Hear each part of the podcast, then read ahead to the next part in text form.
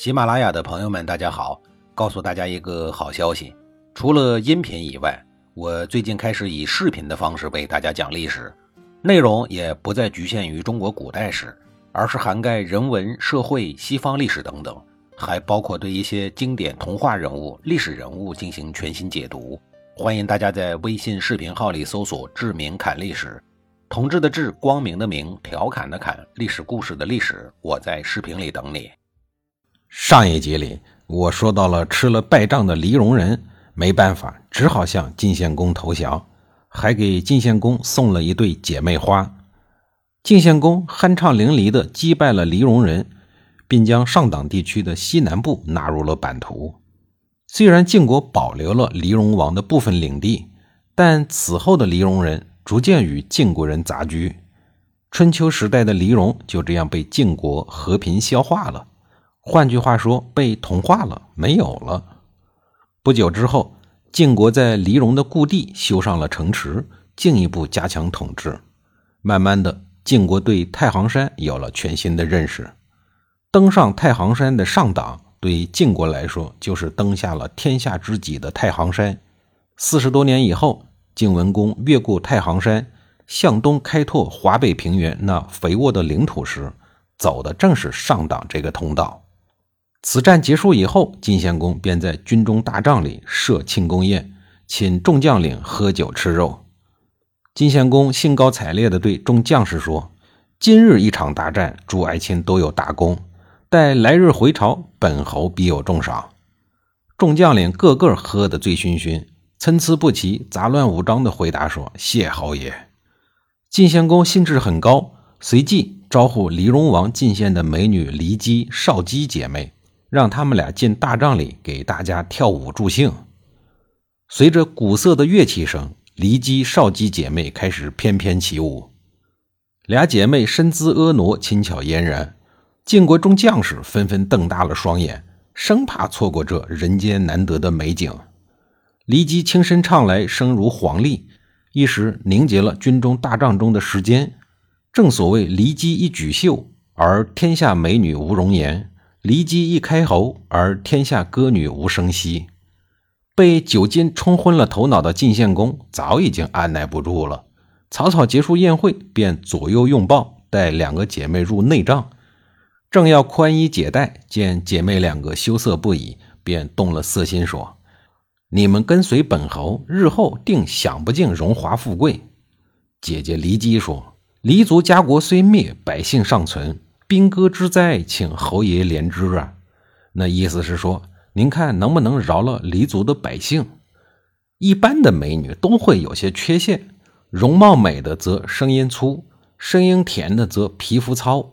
这骊姬的容貌、身材、身色都是美轮美奂，就连晋献公这种阅女无数的老手都叹为观止。晋献公爱怜之心顿时大起，说。善，难得你有仁慈之心。本侯明日便下令，黎民与晋民不分彼此。得一句话，北狄异族就免遭了屠杀，还荣获与晋国百姓同等的政治待遇。要这么看来，骊姬真是功德无量。晋献公带着两个国色天香的美女凯旋而归以后，便夜夜笙歌。天生丽质的骊姬姐妹深得晋献公的宠爱。这一时期刚好晋献公的原配夫人齐姜死了，为了表达对骊姬的重视，晋献公还将骊姬立为夫人，也就是后宫的一把手。到了公元前六六五年，骊姬为晋献公生下了儿子奚齐。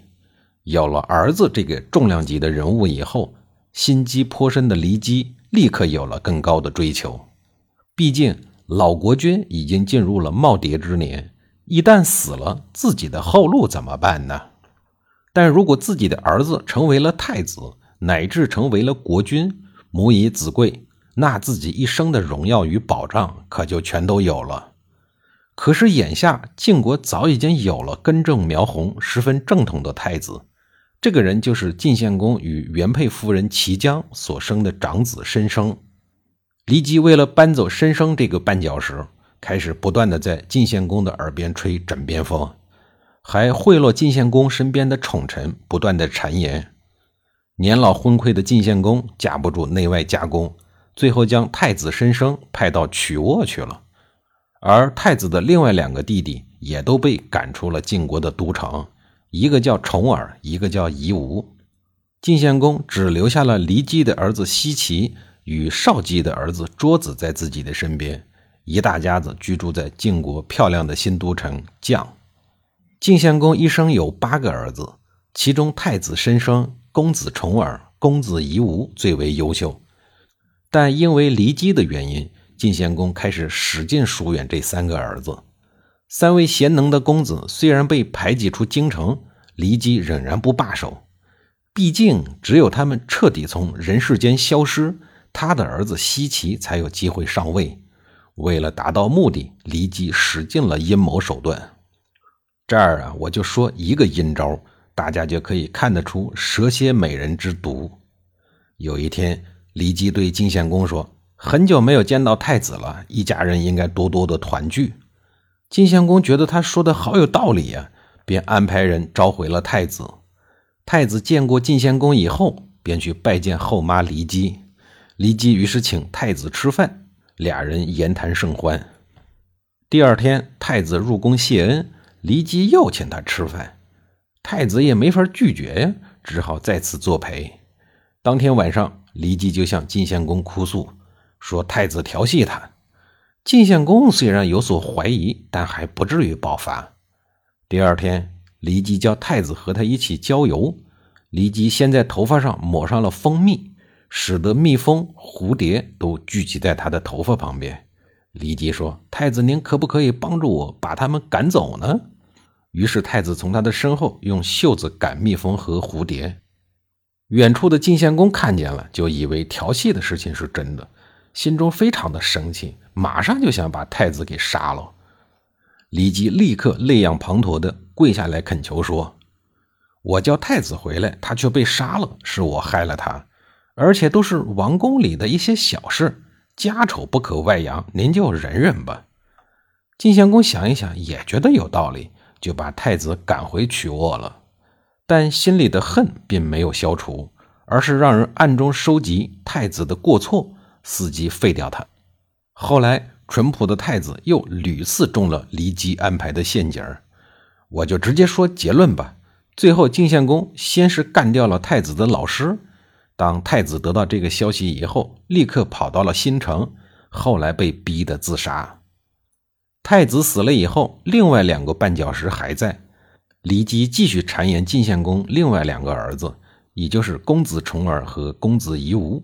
说他们都有谋反的可能，于是公子重耳与公子夷吾只好逃亡他国。几个绊脚石都搬掉了，骊姬的儿子奚齐被扶正了。